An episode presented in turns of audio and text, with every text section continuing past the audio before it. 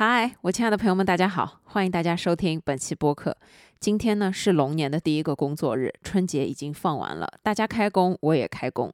不知道大家的春节过得怎么样，有没有度过一个非常欢乐的春节？我自己的春节呢，就过得非常的平常。个人感觉更像是一个被拉长了几天的一个周末，尤其是这两年年夜饭也特别简单，不太会有十几二十个亲戚聚到一起吃年夜饭的这种场景。概括来说，我的春节就非常普通的在家里休息，看了几个电影，剩下的时间呢基本上都在看书。然后一直到昨天晚上，我一直一直在算什么时候上班，然后发现啊，这个礼拜天是上班的第一天。其实往常来讲，我在这一天的心情和所有你们都是一样的，因为第二天就要上班了，你会非常舍不得春节。但是呢，我现在正好还没有找到正式的新的工作，所以我发现我根本不需要有这样的心情。对我来说，每天都还是一样的。不过我知道，对大家来说，确实上班所带来的这样一种压力和你不想上班，以及你觉得很痛苦，就是你想到第。第二天又上班就非常紧张，心情不好，就是万念俱灰的这种状态，我是十分能理解的。所以呢，我今天还是结合我自己的一些经验和看法，来和大家分享一下，在工作中如何建立起良好的心态，用更轻松的姿态去面对工作。那我想说，最主要的原因呢，就是我们没有办法去改变这个世界，但我们可以改变看世界的角度。我们没有办法。离开工作这件事，所以我们能改变的只有在工作中的心态和我们的状态。希望大家可以用平常心、客观的去面对工作这件事，而不是想到工作想到的只有痛苦和所有不开心的这样一些东西。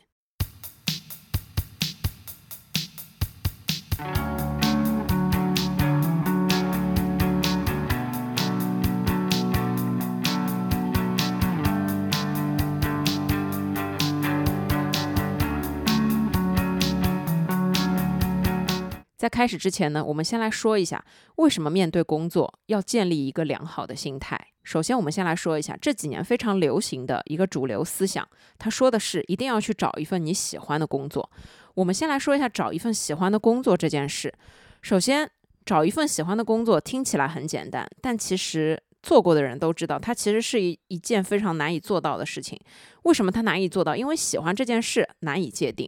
只要是喜欢和工作联系在一起。有极少数的人，他才可以真正的做到继续喜欢自己的工作，继续享受自己的工作。这个理想是相当美好的。如果每个人都可以做自己喜欢的工作，那么每个人在工作中一定是非常快乐的。但是事实上，在我们的身边，只有少部分的人可以真正的去做自己喜欢的工作，并且就是他在做的过程中依旧保持着自己的喜欢。这份工作无论再艰难、再痛苦，但是他依旧能保持不变的这一种喜欢。其实这是非常难的。在我身边只有这样一个例子。就是以前我的一个前同事，他由于非常不喜欢当时的工作状态，于是呢，他就决定辞职回家备孕。他自己很喜欢的一件事情是配音，他告诉我，他就决定辞职在家干配音。对于一个有稳定工作的人，下定决心说要裸辞在家做自己喜欢的事情，并且想要把自己喜欢的事情发展成事业。其实这件事情看似非常的美好，但是它的风险是很大的。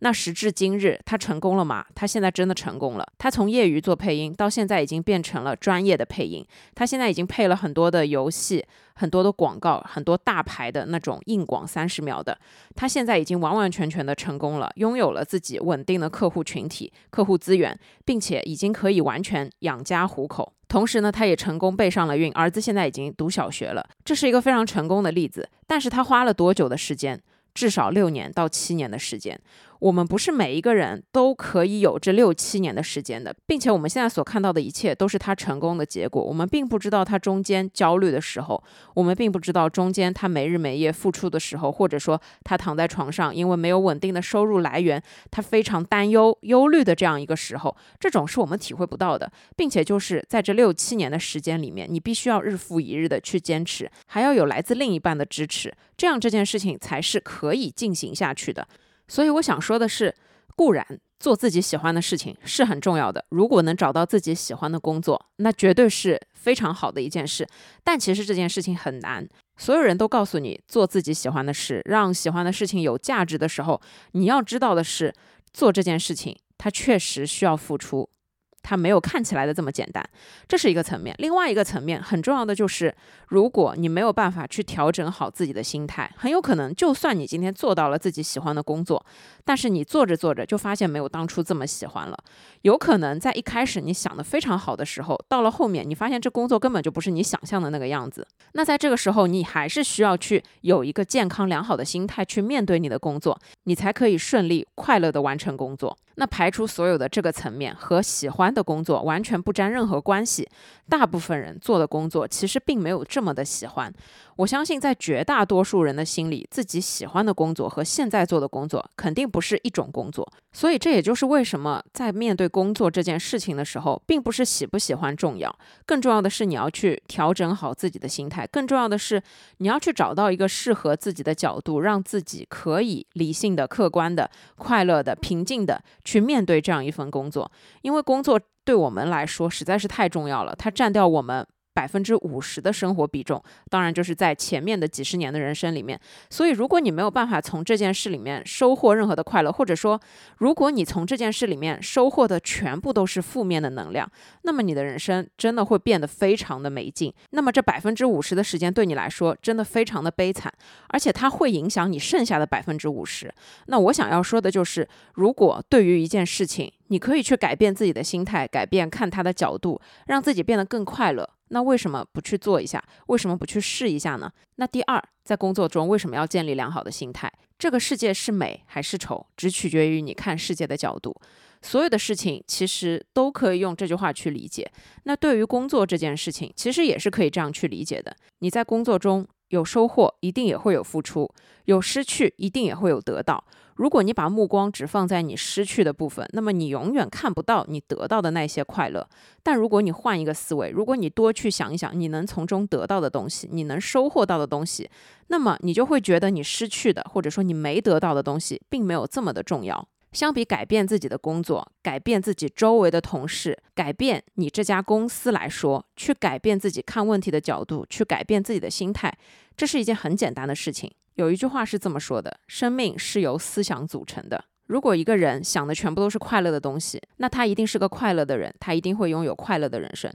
如果一个人每一天想的全部都是负面的、消极的情绪，他越想越多，他不会关注到任何让他快乐的事情，那他的人生一定也是负面、消极的，非常不快乐的人生。第三点，我想说，工作是为了自己。那么在工作中建立良好的心态，也不是为了这个世界上的任何一个人，更不是为了你的老板、你的上司，或者说为了你的公司，为了这一份事业，而很简单，它其实就是为了你自己，为了让你自己能够快乐一点，为了让你自己能够轻松一点，能帮助到你自己的。在这件事情上，只有你自己，所以你必须要学会建立良好的心态去面对工作。你必须要找到能让你快乐的角度去看待工作。只有这样，你才可以日复一日的在这个岗位上正常的工作。随后，你可以正常的生活，而不是说在工作中吸收所有的负面能量，再把所有的负面能量带到你的生活中。这样子的生活是看不到任何希望的。其实，并不是所有的负面能量都来源于工作。工作它确实会给你带来很多麻烦。带来很多让你不如意、不开心的事情，但问题是，如果你的关注点永远在这些不好的东西上面，那你看出去的世界也不会有任何的好事发生。你看出去，所有的人他们身上也都不会有优点。所以，你只有去转换你自己看待工作的角度、看待问题的方法。你才会发现，原来工作它不是一无是处，原来这样子的工作它并不是只会带给你负面的东西，它也有很多正面的东西带给你。但是这些东西它确实是需要你靠自己去发现的，并且它只能靠你去转换自己的思考的角度和你的心态，才能看得到这些东西。所以，为什么要在工作中去建立良好的心态？其实，在此之前，我构思过这个主题。我想说的是，面对生活和工作都要建立良好的心态。但是我今天想要着重来讲工作，是因为我觉得，确实面对工作去建立良好的心态是一件非常难的事情。因为你要建立良好的心态，这件事本身它是反人性的，所有的人。在接触到不好的东西的时候，它一定会变得负面消极。但是你要转负为胜，你要把负面的东西转换成正面的东西，它其实本质就是非常的痛苦和不舒服的一件事。但是只要你学会了去做，或者说只要你想要去做这件事，那么请大家相信我，你一定可以做得到。原因是什么呢？是因为我觉得在我的立场上出发，我是一个工作了工龄已经十多年的人，从我自己的认知层面出发，我在一家公司待了这么多年，并且我知道这一家公司里面的所有关系之复杂，人际关系的复杂，利益的纠葛，各种各样的小团体。所有的这样一些人性的所有面，我觉得我在这家公司都看到了。那这个时候，我想要说的是，为什么我现在依旧可以在这里快乐的和大家分享如何去摆正自己的心态？是因为我经历过，甚至我可以说，因为我痛苦过，或者说，我觉得在我所处的这个行业，在我所处的这个工作氛围里面，它其实并不是很友善的。有这么多的前同事都因为受不了这样的压力，受不了这样的人际关系而走了，其实就是因为在这个地方待下来是。是需要一定的东西的，这个东西不仅仅是你懒惰不想换工作，不仅仅是你找不到更好的工作，而更需要的是日复一日的去坚持那些你所谓对的东西，而忽略这一些你认为不好的、负面的、消极的东西。也就是说。我在看到所有的这样一些负面东西的同时，我尽量不让他们来影响我的心智。我的角度永远是从我自己出发，我能得到什么，我能收获什么。那我在工作的状态中，就算在碰到各种各样的风浪、各种各样不尽如人意的事情的时候，我想的依然是我可以怎么样去拥有好的心态。是因为这样子，我才可能坚持了下来。所以我想说的是，我想通过我自己的经验来和大家分享。在工作中摆正自己的心态，去找到这样一些让自己能拥有积极心态的事情，其实是不难的。其实是我们每一个人都可以做到的事情。但虽然是这样一件看似简单的小事，它能给你带来的东西其实是无穷大的，其实是有力量的，其实是可以让你振奋你的心情，可以让你积极你的态度，可以让你用更加轻松的状态去面对工作，可以让你真正做到平常心。那接下来呢，就让我结合我自己的一些经验，来认真的跟大家分享一下，关于在工作中建立自己良好的心态，具体我们可以怎么做。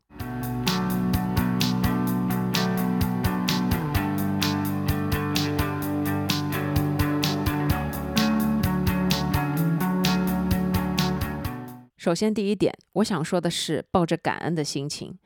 感恩这件事情，它和善良一样，是需要被教育的。它并不是人生下来就懂得感恩，就是真正的人性是人生下来永远不知道感恩。他们并不知道自己为什么要来到这个世界，也并不知道我因为来到这个世界需要感谢谁。就是感恩，这并不是人的一种天性，它是需要被教的。但是我想要说的是，在这两年经济大环境如此不好的情况之下，如果现在在听播客的你拥有一份稳定的工作，就是拥有一个正常的工作环境，甚至今天如果开工，你还拿到了开工红包，我觉得这是非常需要感恩的。因为在我工作的十几年里面，我从来没有拿到过这个东西，因此我真的非常羡慕有开工红包的人，无论多或少啊，我觉得这是一种可以振奋人心的非常简单的一种方法。但并不是每一个企业都会这么做的。心存感恩，我想要说的是，现在大家已经开工了，大家已经在工位上开始上班了，大家有正常的社保交着金。大家可以有正常的同事之间寒暄一下，怎么样？然后我呢是坐在家里面给大家录播客。说起来呢，我是正在 gap，但是其实 gap 只是一种好听的说法。残酷的现实是我还没有找到一份非常适合的工作，这个是问题所在。你们要问我焦虑吗？其实我并不能说完全不焦虑，但我想说的是，在我看到。这两年这么多的大厂，这么多的公司都在优化、都在裁员的时候，如果你有一份稳定的工作，并且如果公司的效益不要说很不错吧，只要维持跟前两年差不多持平，那我觉得这就是一件非常需要感恩的地方。当我们对自己的工作非常不满意，当我们想到工作就很绝望，想到第二天要上班就很痛苦的时候，你必须要问一下自己，这份工作能给你带来一些什么？如果你真的这么讨厌自己的工作，那么你需要拿一张纸，拿一支笔，先把这份工作带给你的好处全部都列下来，再把这份工作不好的地方全部都写下来。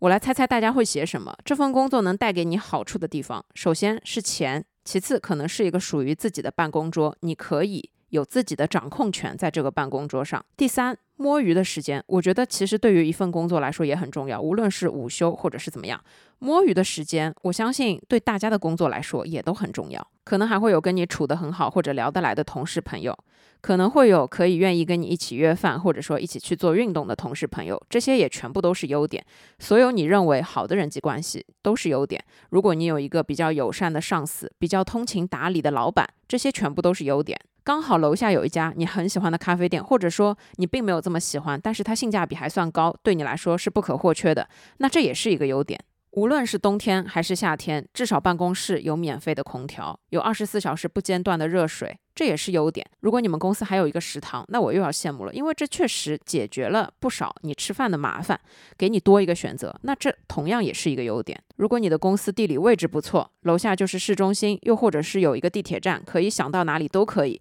这当然也是一个巨大的优点。如果公司边上又有一家。你很喜欢的团课店，或者说是健身房，这又是一个更大的优点了。所有的这样一些东西，它其实都是你上班的优点。除了钱之外，你会发现其实还有很多的细节，这些全部都是你的优点，但是你要考虑进去。那我们再来说这份工作让你讨厌的地方。首先，我相信大部分人讨厌一份工作，并不是讨厌工作内容本身，而是讨厌这份工作所带给你的那些不好的人际关系。这些不好的人际关系可能包括了一个非常难搞的同事，或者说很难相处的同事，完全不通情达理的领导，完全没有办法和他相处的老板、上司，这些全部都是缺点。可能这份工作离你家很远，每一天通勤都要一个多小时，那这应该也算是缺点。你的工作内容特别枯燥，让你觉得非常无聊，你每一次做的时候都愁眉苦脸的，你每一次想到要做这些事，你就变得痛苦不堪，那这一定也是缺点。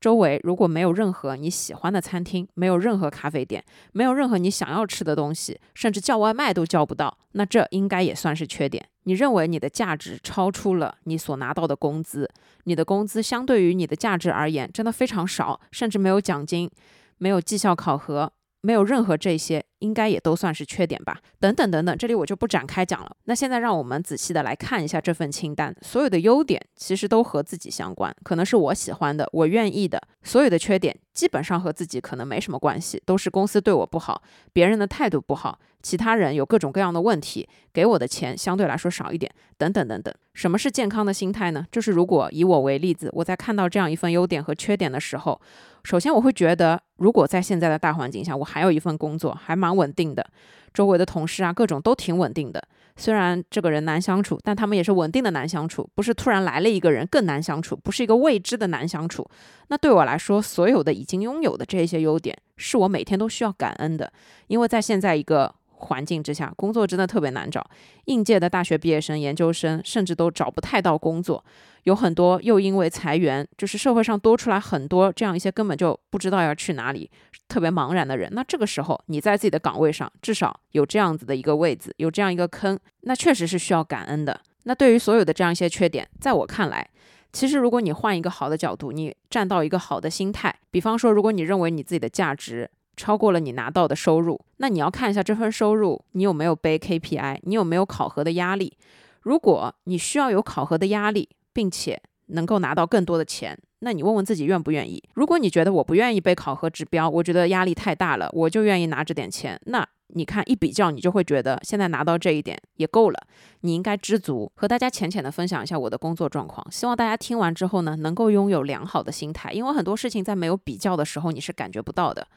我的上一份工作它是有 KPI 考核指标的，但是呢，这个指标它和相对应的提成也是挂钩的，但是这个指标的计算方法并不是你的收入多少就能直接折算成你的 KPI，它有一个百分比。如果我今天签了一个合同一百块。在这一百块里面，只有十五块算成我的 KPI，这还只是第一步。当你整年所有的收入全部都算完了之后，财务呢会跟你算一个到账金额，把所有的税啊、手续费啊全部都排除掉，再乘以百分比，才算成是你的 KPI。这是第二步。第三步呢，要开始折算你的提成了。这个时候呢，你所有的完成的 KPI 的这个数额，要扣掉你这个人所有的成本。什么叫我这个人所有的成本？就是我所有的当年的工资，我所有当年用掉的公司的资源，包括人力成本、包括法务成本、包括财务成本，这些全部都是后台成本，全部跑掉。跑掉了之后呢，还要再算一个东西，叫做公摊面积。什么叫公摊面积？就是我的用的办公桌，它的平方米乘以它的物业费，这些全部都要算进去，然后扣掉。扣掉了之后，这一部分里面再根据一个阶梯来看你能不能拿到提成。我们先不谈这件事情合不合理，因为我的情况有点太复杂了，没有办法去聊合不合理这件事。但我们就凭良心讲，如果是这样的一个算法。大家愿不愿意？我相信大部分的，就算是干销售的，可能也没有这么的愿意吧，因为它其实和很多其他的销售岗位的算法是完全不一样的。据我所知，那所以我们再回过头来看，你现在虽然收入少，但我想说的是，你换一个角度去想，你面对的风险也相对来说小一点，碰到事情你可能也不用负责任，你也不需要被绩效的压力。那么其实从这个层面来看。尽管你现在的收入不多，或者说没有达到自己的预期，但是你也要感到知足，是因为你可以不用接受这样一些有压力的考核。那我们再来说，通勤时间非常长。如果你每一天通勤要坐一个多小时的地铁，那其实对这份工作来说，确实应该算个缺点吧。但是如果是我的话，我会觉得这一个多小时等于是我赚来的一个多小时。在地铁上，我可以看书，我可以听歌，我可以研究菜谱，我可以去看短视频，我可以去刷剧、刷电影。我可以做很多很多的事情，因为对我来说，能够专心去做一件事情，很重要的一个条件就是，你是不是在这个客观环境之下只能做这件事情。因为对我来说，你在地铁里面一定不能像是你在家里面可以做所有的事情。你在地铁上能做的事情就是有限制的，但如果我每天都有固定的在地铁上面的时间，我可以用它来做只能在地铁上做的这样一些事情，把它直接固定掉。就比方说，我把我所有的书都集中在我坐地铁的时候看，这样对我每天来说就不知不觉的拥有了一个固定的时间可以用来做固定的事情这样一件事，所以我会非常开心。那像其他的缺点，如果你拥有良好的心态，周围没有好吃的餐厅，那么你可以自己带饭，或者你可以跟我一样在办公室里面准备一个小小的养生壶，去想办法自己倒腾一点。自己喜欢吃的东西，办法总比困难多嘛。我想说的就是，如果你拥有良好的心态，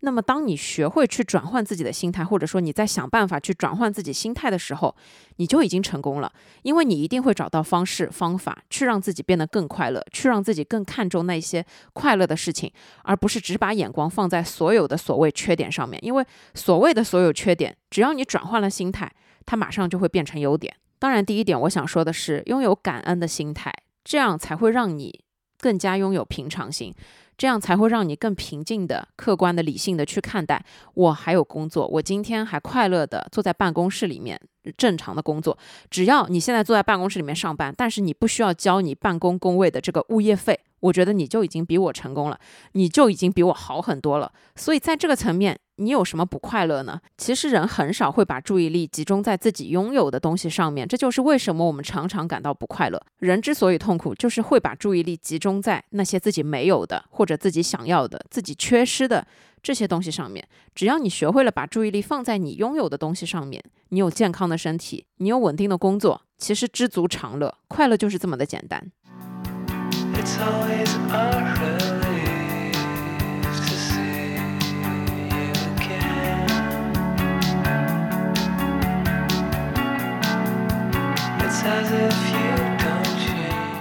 第二点，在工作中建立良好的心态，一定要学会多去思考对自己有利的作用。什么是对自己有利的作用？我们来举一个最简单的例子。当我刚开始工作的时候，我不会做表格，就我只会做简单的表格，我并不会做那些充满公式的表格。有一次，我的领导叫我去做这样一个表格，我手上没有任何的样板，我完全不知道一个有公式的表格要怎么做。如果我的心态不好，我一定会非常讨厌被安排去做这样一件事。我又不会做表格，领导为什么要叫我做表格？他为什么不能让一个会做表格的人去做表格呢？如果我的心态很崩，我一定会觉得这件事情他就是在为难我，这件事情他就是在搞我，这件事情怎么样都是让我不舒服。但如果心态好一点，我虽然不会做表格，但没关系，我可以去学。我在网上搜了一下，我发现原来这件事情就是这么么的简单。于是我试了一下，我发现我成功了。我成功了之后，我发现我提升的是我做表格的能力。那下一次我做这个表格，我可以做得更好。如果一件事情是我不会的，我如果连学都不想学，我只从负面的思维去思考它，那这件事怎么样都不会对我有用。但是，如果你学会去思考对自己有用的作用，一件事情能让自己提升的角度，那么你学会这件事情之后，你会发现自己解决问题的能力上升了，自己的能力得到了提升，这个才是对自己最有帮助的。做一个工作看起来是在为老板做，其实是在为你自己做。这是一个最简单的例子。我相信在工作中这样的事情有无数可以举例的地方。再来和大家举一个例子，我中间不是换过部门吗？在我换部门之后，我的核心工作变成了看合约，但是呢是其中的商务条款。我可以这么说，在我换到这个部门之前，对于看合约这件事，我完全不会。什么叫完全不会？我之前呢也算是看合约，但是呢大部分都是格式合约，而且呢是和海外的公司签，所以呢相对来说简单简洁一点。就是你只要看其中的几条主要的跟内容相关的就可以，不会有那种非常繁文复杂的。大段大段的这样一些东西，我换到这个部门之后，我经手的第一个合约三四十页，我真的是当时我真的非常绝望，我当时觉得说我是不是？有一点在逞强，就是领导问我，哎，你到这个部门做这个事情，O 不 OK 的时候，我说可以试一下。结果我发现到我手上一份几十页的合同，我根本就看不懂。大家肯定会问，为什么看合约是我的事，而不是法务的事情？我先浅浅的解释一下，法务呢，他只看法务的条款，但是有很多和内容相关的东西，他其实是不理解的。所以呢，如果是内容的原因导致了问题所在，那这个时候是需要一个叫做商务的人去在里面综合判断的。那作为这个岗位，你必须要能看。看懂合约，你能理解它的字面意思是什么？你能知道如果出了问题会导致什么样的结果？一开始的时候，我真的是看不懂，我完全不明白这里面这些意思到底是什么意思。虽然我语文还行，但是呢，所有的中文字我都认识，拼凑起来的这句话我真的不知道是什么意思。如果我的心态不好，我永远也看不来合约。但我当时想的就是这件事情我不会，可以让它变成我会的东西。看不懂没关系，多看几遍我就懂了。我到现在还记得，当时换到这个部门的前一个月，上下班所有的地铁时间，我都用来看合约，就是一字一句的去看，把这份合约看到我非常非常的熟悉，我知道什么条款大概在第几页，熟到这种程度，而且我都能记住这样子的合约在。违约金方面怎么约定，在什么什么方面怎么约定，全部都非常熟的。这个时候，我发现我理解了。那在这个时候，你才可以去跟客户沟通，你想要怎么改，对方想要怎么改，你们想要达成什么样的情况，这样子这份合约才能签下来。就这样子，当这份合约签下来的时候，我当时最大的感受就是，其实我是有非常强烈的成就感的，因为我觉得我竟然完成了一件我认为我可能完不成的事情。但也就是从这件事情开始，让我真正的明白了什么叫做看合约。因为看合约，我发现它是公司任何业务中最重要的一个环节，它也是所有的合作能达成的一个最重要的基础。这件事情是非常重要的，所以。从这件事情的层面来看，如果我不能在一件事情里面找到对我自己有利的地方，那么我永远都不可能进步，我永远都看不懂合约。但是只要我的心态足够健康，只要我能转换我的心态，我就转换成我要为自己考虑，我想要让自己提升，我想要让这件事情变成对我有利的事情，我想让我自己掌握更多的技能。只要你找到了这样一个方向，你就会发现，好像所有的事情都能顺着这个方向去走。任何你不会的事情，任何你排斥的。事情，任何或者你犯了错的事情，或者你被人家欺负了的事情，这个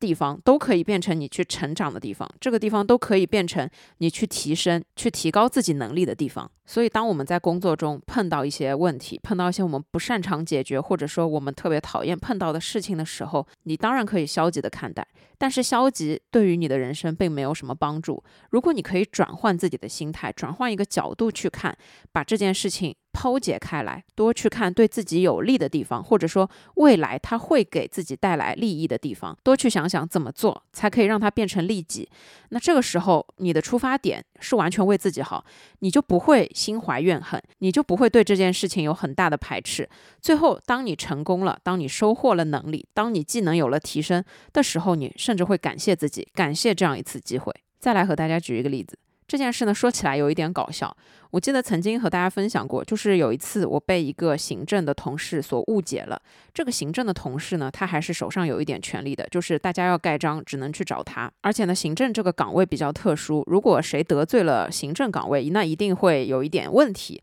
那有一次呢，就是我从我的领导口中他直接告诉我说，他以为你对另外一个同事有意见。起因呢是刚好有这样一个同事升职了，然后不知道怎么回事，我去找他盖章的时候，他就带了一句这个话，可能他在试探我的反应。但不知道为什么，我给他的反应就是我正常去盖章嘛，我只想盖完章我就走。但是我给他的反应让他误解我对那个升职的同事有意见。其实这件事情就是莫须有，我怎么可能去那么关心别人的事情？后面过了几个星期，我一直觉得这件事情是我心里的一个疙瘩，因为我觉得我如果不解决这件事情，他可能会对我的工作造成困扰，因为有太多的文件需要找他盖章。当时我想的是有没有一个人可以帮我去把这些文件全部都找他盖章。我想的是避免和他接触。避免和他有言语的交谈，但是我想了一想，这件事情完全没有办法解决，就是这件事对我自己好像没有任何的好处，反而让我增添麻烦。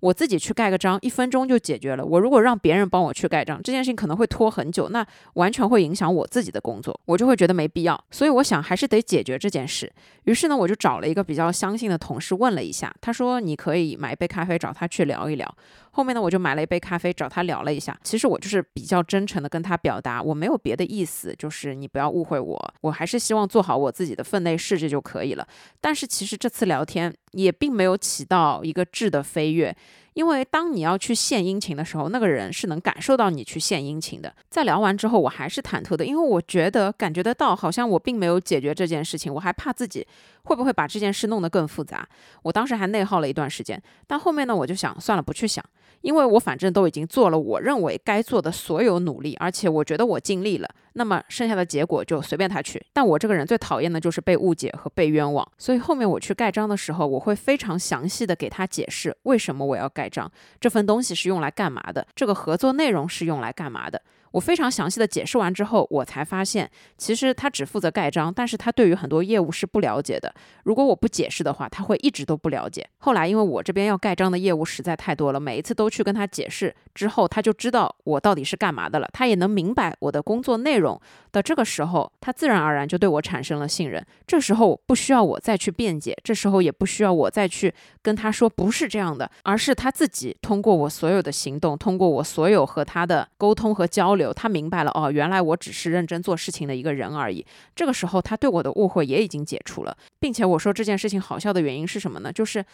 他是一个非常敏感的人，他是一个会身心疑虑的人，是因为之前有过很多的问题，所以呢，他对于自己的这份工作也非常的谨慎小心。你必须要非常有完整的东西，他才能给你盖章，因为他生怕自己盖错章，自己是要负责任的，所以呢，他会变得很敏感。性格也变得非常多疑，就是他的一个同事曾经跟我说过，他是一个非常非常多疑的人。一个问题你要回答他十遍，他可能才会感到安心，是这样的一个人。那在后面好笑的就是，所有人去找他盖章。大家都会觉得他很难相处，只有我盖章的时候特别顺利，因为他每一次都相信我，我所有的材料都是齐全的，甚至加急要盖章，他也会帮我盖章，甚至远程他只能给我盖电子章，他也会给我扫描件。所以，我们反过来看这件事，这件事的确，我认为它的开始并不美好，因为它是一件并不怎么好的事情。每一个人受到这样的事情，心情一定是会不愉快的，一定是会带来一些不满和忧虑的情绪的。但是我站的思考层面就是。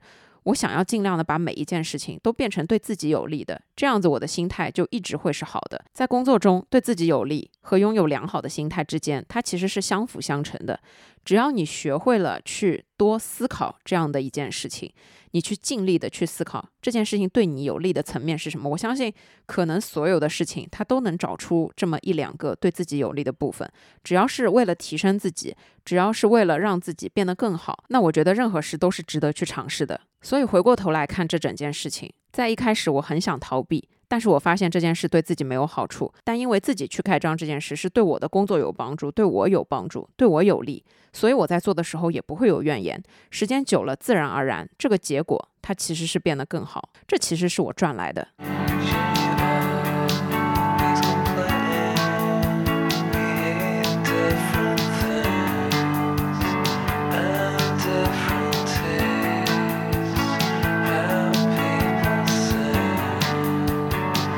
第三点，在工作中建立良好的心态，把所有的事情都当做学习和探索的机会。我认为一份工作可以给人带来的成长是非常巨大的。在我看来，任何的一份工作，你中间碰到的所有问题，你碰到的所有的困难，你碰到的所有的坑，它都是在教会你怎么去更好的做一件事情，它都是在让你知道什么是解决问题的方法。我们在看待一个问题的时候，不能只看到它不好的地方。如果你只看到它不好的地方，你永远会忘记如何去解决问题。解决问题毫无疑问是需要学习的，而解决问题的能力毫无疑问是随着你解决的问题数量增加，这种能力也会增加。在工作中，如果你碰到所有你不喜欢的事情，碰到你不想要做的事情，你都只想要逃避，或者说是拖延，那后果就是你会无穷无尽的深陷在这样一种痛苦里面，并且这些痛苦、焦虑、紧张的情绪会一直伴随着你，甚至会吞噬掉你所有的精力，让你没有力气去做其他所有的事情。但是如果但凡有一次，你把这一些不想要做的事情转换一种态度，转换一种角度。去思考，它能给自己带来学习的地方，它能让自己提升能力的地方，哪怕一次，你就会体会到快乐，你就会体会到乐趣。所有在工作中碰到不开心的事情，它都不是一次性的，也都不可能是一次性的。所有你不想要做的事情，只要你还在工作，只要你还在上班，它就会无穷无尽的多出来。但只要你能学会摆正心态，只要你能找到这样一种让自己学习的角度。那么你看到它的时候，就不是这是一件你不想做的事情，而是这是一次我能学习的机会，或者说这是一次我能提升自己能力的机会。我来跟大家举一个这样的例子，在我之前的工作内容里面呢，很少需要拉那种很多人的会议，但是换了部门之后，因为有很多的工作是和其他的大公司合作。那他们的习惯呢？碰到事情就要拉个会，而且呢要把你们所有核心成员都给拉上。这个时间点不行，一定要换一个时间点。于是呢，总会在提前好几天之前就约好这个会议的时间。然后呢，都有庞大的一大群人。在一开始，老实说，我非常不适应，因为在这么多人的一个会议里面，我并不知道自己能干嘛，我也并不知道这个会议究竟能带来什么。但是开会这件事情是永远没有办法改变的，就永远有人觉得需要开会，甚至是对于领导来说，甚至是对于很多能做决策的大领导，开会是他们唯一的工作，因为他们的时间有限，只能通过开会去传达自己要传达的所有东西。如果你今天不拉他开会，那时间就会被别人占掉，你们就永远没有办法去讨论这件要推进的事情，所以这件事是无法避免的。那在我一开始开这样的会之前，我内心其实是非常紧张的。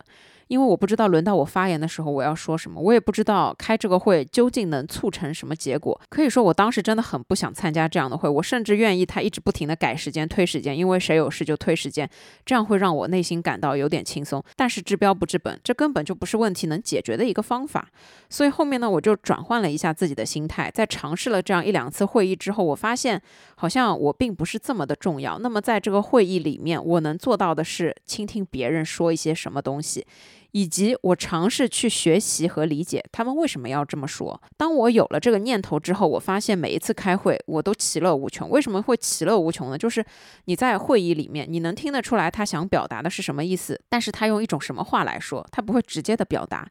你也能听得出来反对的意见是什么样子的，但是他也说成了一个另外的样子。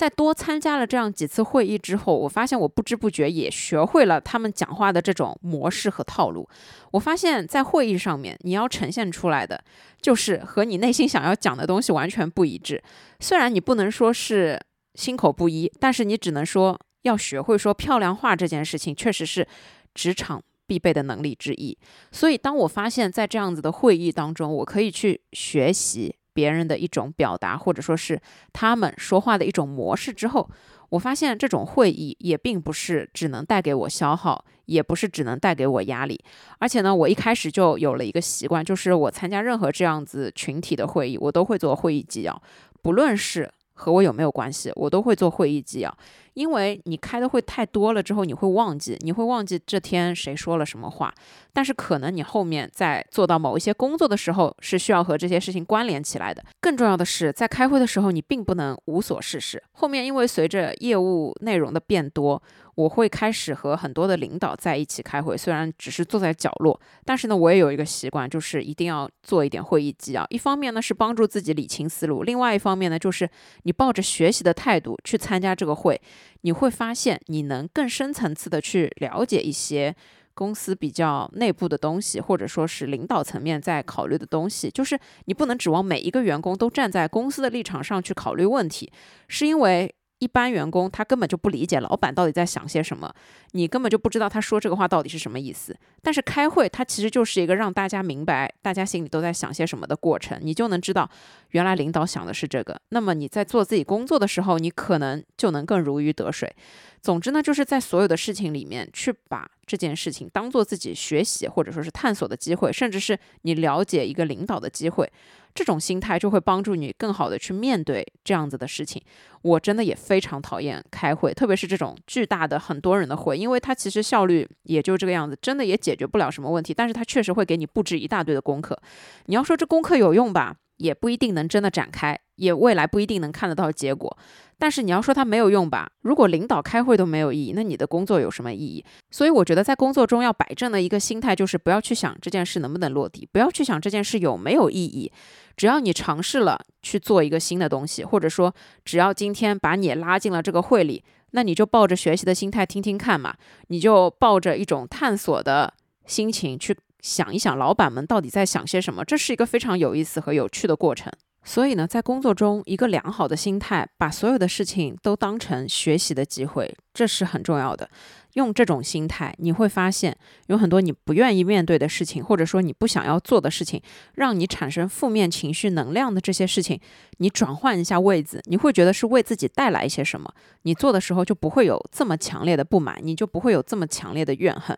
有很多的时候，我觉得我能在工作中保持这么好的心态，很重要的一点是，虽然看起来我做了很多打引号我不应该做的事情，但是回过头来，我觉得我只是在为自己的能力。添砖加瓦，我只是觉得我多做一些没关系，因为我可以多学一点事情。所以到后面很多的人会说啊，怎么这个也是你管，那个也是你管的？这个时候我也不去跟人家解释说为什么，因为你如果说起来这么多的为什么，其实。你无非是在发现你的不满，但是这对你自己没有任何的帮助。但是如果我这个也试过了，那个也试过了，我就能知道所有的事情运转是怎么样的，我就能有一个系统的概念、系统的认知。就比方说，原来我们公司只做一个业务，后面新增了一个业务，我对这个业务不了解，这个业务叫我去负责洽谈，那我会觉得说，这对我。来说，只是多认识一个新的业务也挺好的。又或者说，在我了解新业务的同时，我觉得是在补齐我之前不了解的这一块区域。我是在开拓我自己不知道的盲区，那这对我来说也是一种学习，我就不会去过分的想为什么是我，为什么一定是我，为什么不是别人，我就不会有这么多的怨念和怨恨，我会觉得说为我自己的学习去做这件事情，我是愿意的。那你摆正了这种心态，你去做的时候就不会觉得痛苦，你在做完了之后，你只会感受到你有收获，你有提升，你就不会有那些不好的负面的思想，你就不会去恨这个领导，讨厌那个老板。其实我回过头来看。我当时接手的很多很多的事情，他们都没有落地结果，但是他们对我自己来说都有一定的价值，也都让我学习到了一些东西。那这些东西就是我自己能保留下来的东西，它就是我能带走的东西。所以这就是思维方式的不同。如果你只看到这件事不好的方面，那你永远都收获不到它能带给你的成就。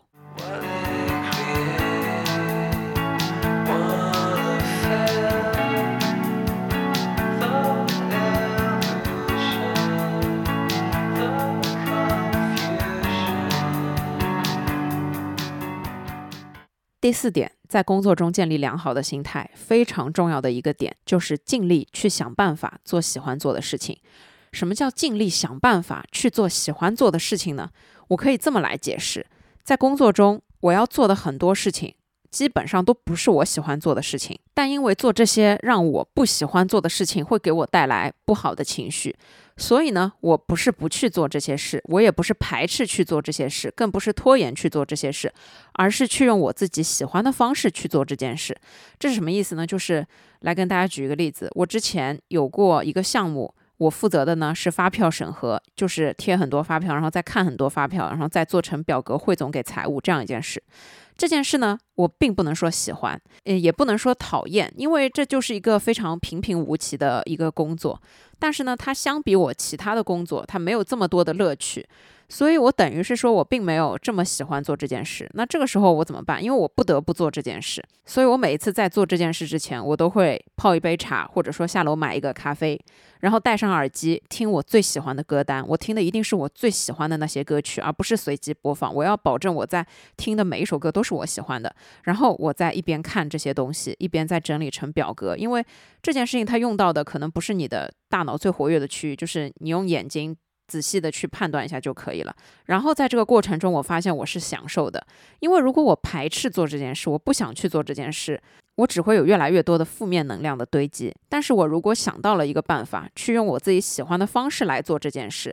那么这件事对我来说就会变成一种舒适的状态。我在做的时候就不会这么的讨厌，甚至呢，我想到我能听我自己最喜欢的歌单，在一边整理这些数字。我就会觉得很开心，因为这可能是我一种放松的途径。其他的工作都是用脑用的特别厉害的，这个事情不需要用什么脑子，只需要用双手，它甚至能为我提供一些放松的时间，这样也很好。我想说的就是，在大部分工作效率低，或者说是不愿意上班、觉得上班很痛苦的这样所有的负面情绪的背后，厌倦才是降低你所有的乐趣和让你没有动力的最主要的原因。如果我很排斥做这件事情，我非常讨厌做这件事，我上来就积压着非常强烈的负面能量，那么效率一定会很低，那么你的精力一定会很差，你一定会没有办法专注，甚至你的身体也会觉得很疲惫。就很多的时候，我们人觉得累和你是否真的累，完完全全是两件事。这是什么意思呢？就是当我工作了一整天，处理了很多我不想要处理的工作之后，我回到家虽然精疲力尽。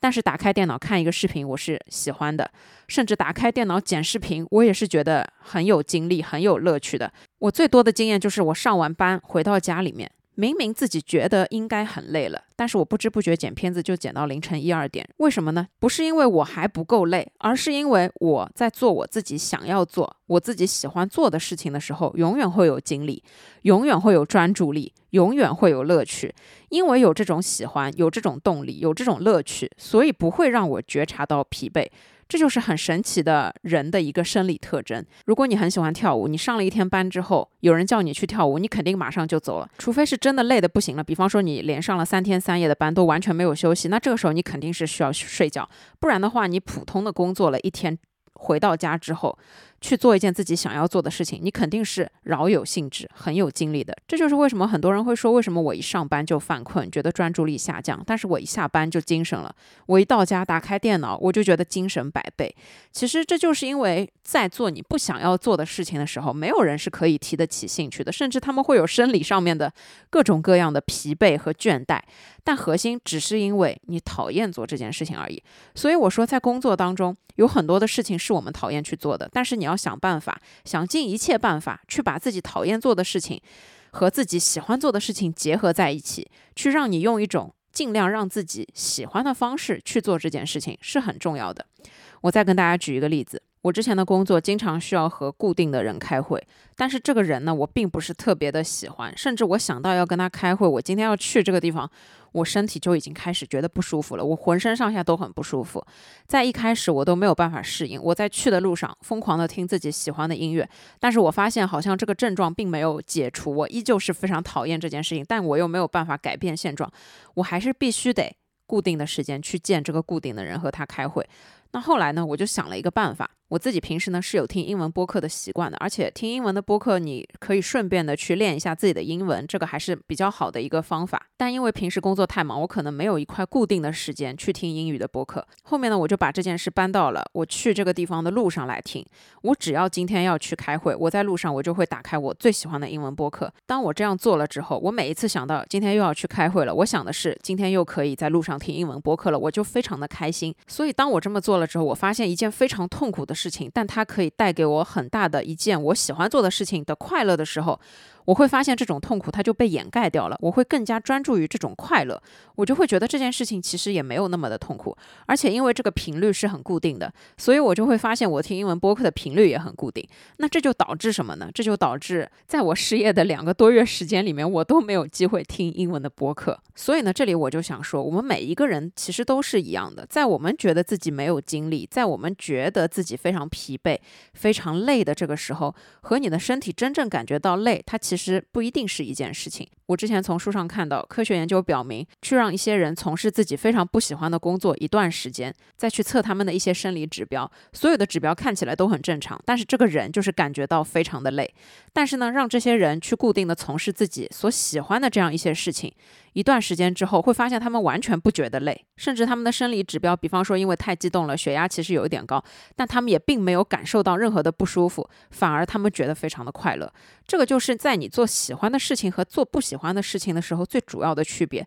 那因为我们没有办法每一个人都从事自己喜欢的事情，并且保证自己可以永远喜欢这样一件事情，所以我们必须要学会去转换自己的心态，转换自己看问题的角度。我们只有把所有的事情想尽一切办法和自己喜欢的事情能结合的全部都结合起来，这样你才会发现，在做这样一件感到有一些痛苦的事情的同时，其实还可以做一件自己喜欢的事。那这样就会把自己讨厌的事变成自己喜欢的事情。当然了，这里说的也不是完全绝对的。我觉得，如果你是一个职场新人，那么当你可以熟练的做好自己做的一些事情，甚至是做好那些你自己。不那么喜欢做的事情之后，你可以想一想如何给他多增添一点乐趣，如何让他变得使自己更快乐。比方说，你是一个喜欢做表格但不喜欢跟人沟通的人，那么你在和人沟通了之后，你也可以把一些事情总结成表格，这样也是把两件事情结合起来的一种做法。或者说你是一个喜欢和人沟通，但是讨厌枯燥的文书工作的一个人，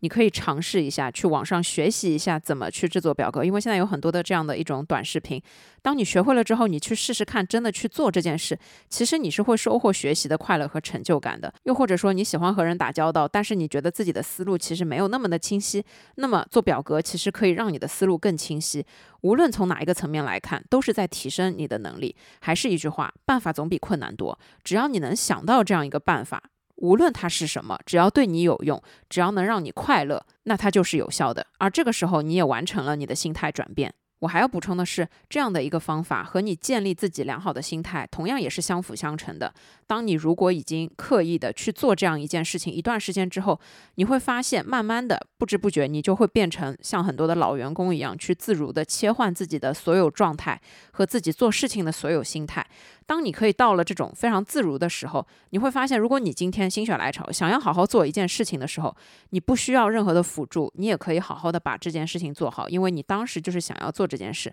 但是，如果你完全不想要做一件事情，但是你知道自己是有能力把它做好的时候，你可能也不会拖延，而是你会用最快的速度、最高的效率，在集中的时间里面把它迅速的处理掉，然后呢，就开始做自己想做的一些事情去放松。这个时候，所有的工作都是你可以掌控自如，都在你的掌控之中的时候，你会发现，面对工作的所有负面情绪也都已经消失了。久而久之，你发现并不需要去刻意的拥有一种良好的心态，你就可以自如的去面对自己的工作。这种状态，在我看来，才是一种最好的状态。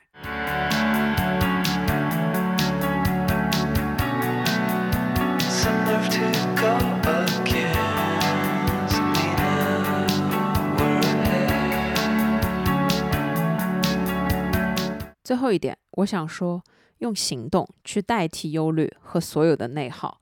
这是什么意思呢？就是在工作当中，我们大部分的时候是会被负面情绪影响，甚至牵绊的。我自己深刻的感受到，有一件事情你没有做，但是你知道自己要做了，从你领导跟你讲的这一刻开始，你就会开始。反感所有的一切事情，你就会不想要做，你就会想拖延，你就想要逃避。你有所有的这样一些忧虑、担心、焦虑、紧张、不安，所有的这些负面情绪，通通都涌现出来了。这个时候，对你自己来说，它就是一种完完全全的内耗，因为你完全什么事情都没做，但是只是你知道了这个消息，知道了要做这件事，你就开始感到所有的这样一些紧张啊、不安啊，所有所有的这种情绪。时间过了之后，你会发现根本就没有用。那你所担心、忧虑、内耗的这么长的一段时间，对你自己来说是一种莫名其妙的折磨和一种浪费。如果这个时间用来做别的事情，你可能已经完成了很多事情。你如果用来健身，说不定你已经去完了五次健身房。那用行动代替内耗是什么意思呢？就是我自己是这么做的。当我没有办法去及时调整好自己的心态，去看待问题，去面对这件事情的时候，我也会开始有所行动。我来跟大家举一个这样的例子。有一次呢，有一个不是我部门的领导需要一个方案，然后当时呢，因为要跨年了，已经十二月三十一号，好像要放元旦了，就没有人可以去做方案，都放假了，请假了还是怎么样？他就突然来找我说要我帮忙去做一个这个方案。其实做方案原本就不是我的本职工作。其实我也是可以拒绝的，但是我只是觉得在那一刻，我拒绝他所带来的一些问题或者说是损失吧，让我觉得拒绝好像不是一个最优解的方案。于是呢，我就答应下来。但是我问他你着不着急？后面呢，他说其实是有一点着急，在固定的时间内就要给他。那这个时候呢，我其实心情也很不好，因为我觉得首先这不是我的本职工作。其次就是我不喜欢做方案，就是我对于做 PPT 这件事情我能做，但是呢，我真的是不喜欢做。我也知道有很多高级优秀的 PPT 是需要外面花钱找人做的嘛，显然他也不愿意花钱找人做。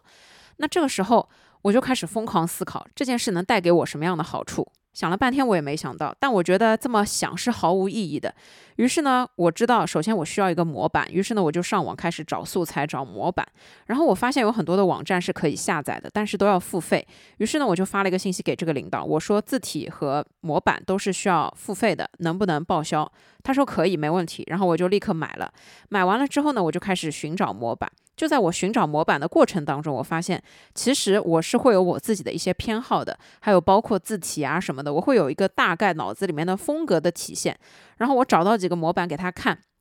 定了之后呢，我就开始用这个东西去做。其实呢，做方案你说难吗？也不是很难，你需要有一点文字，然后你再给它配一点图，用最清晰的框架呈现出来，这就可以了。后来呢，因为文字是由另外一个同事负责的，所以我们搭配。没多久就把这个方案给做完了。当时我的想法很简单，就是我可以用这些模板和字体了。我觉得这对我来说也是另外一种方便。所以后面当我不知不觉把这件事做完了之后，我也没有感觉到有什么不开心的地方。我觉得也算是一次尝试吧。因为做方案这个能力，我觉得也是职场当中你需要具备的一种能力。所以在很多的时候，我们碰到一些事情，我们无休无止境的内耗。紧张、担心、忧虑，都比不上我们先去试试看，或者说都比不上我们先去了解看看，都去真正的开始行动。因为当你行动起来的时候，你会发现所有这些负面的东西都会消失。因为只有当你真正的碰到问题，并且你去关注这个问题的时候，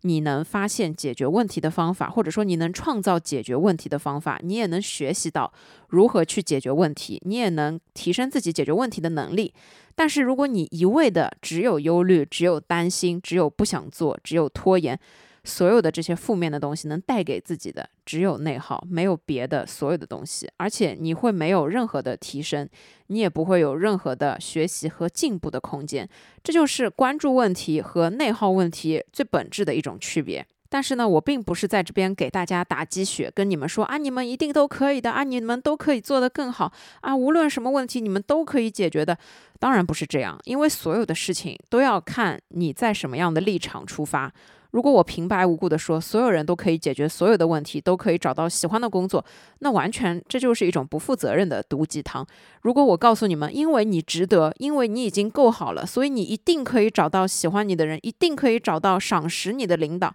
一定可以找到一个发光发热的地方去好好的工作。现在辞职没关系，只要想做什么就去做吧。这一定是一种不负责任，我认为。因为我觉得从实际层面来看，所有理论上的、所有理想主义的东西，只要没有办法完全挂钩到现实，它都是毫无意义的。所以我想要说的就是，在现实层面，我们能做的是把我们不想做的事情，想方设法的变成对我们有用的东西，能让我们学习的机会，把所有工作带给我们的内耗和负面情绪，都用我们能力的提升，都用我们的进步去替代他们。每一个人的情况不一样的，适合你的方法不一定适合他。但是我只是想说，在这个层面，想让大家打开一下自己看问题的角度和方法，或者说打开一下自己在工作当中能尝试去看的那样一些多的角度，这样子你才能找到真正适合自己的方法，你才能找到真正的能让自己放宽心、用平常心去面对工作的方法。只要工作带给你的这样一些负面情绪和痛苦减少，那你就会轻松很多。you want to know how if you miss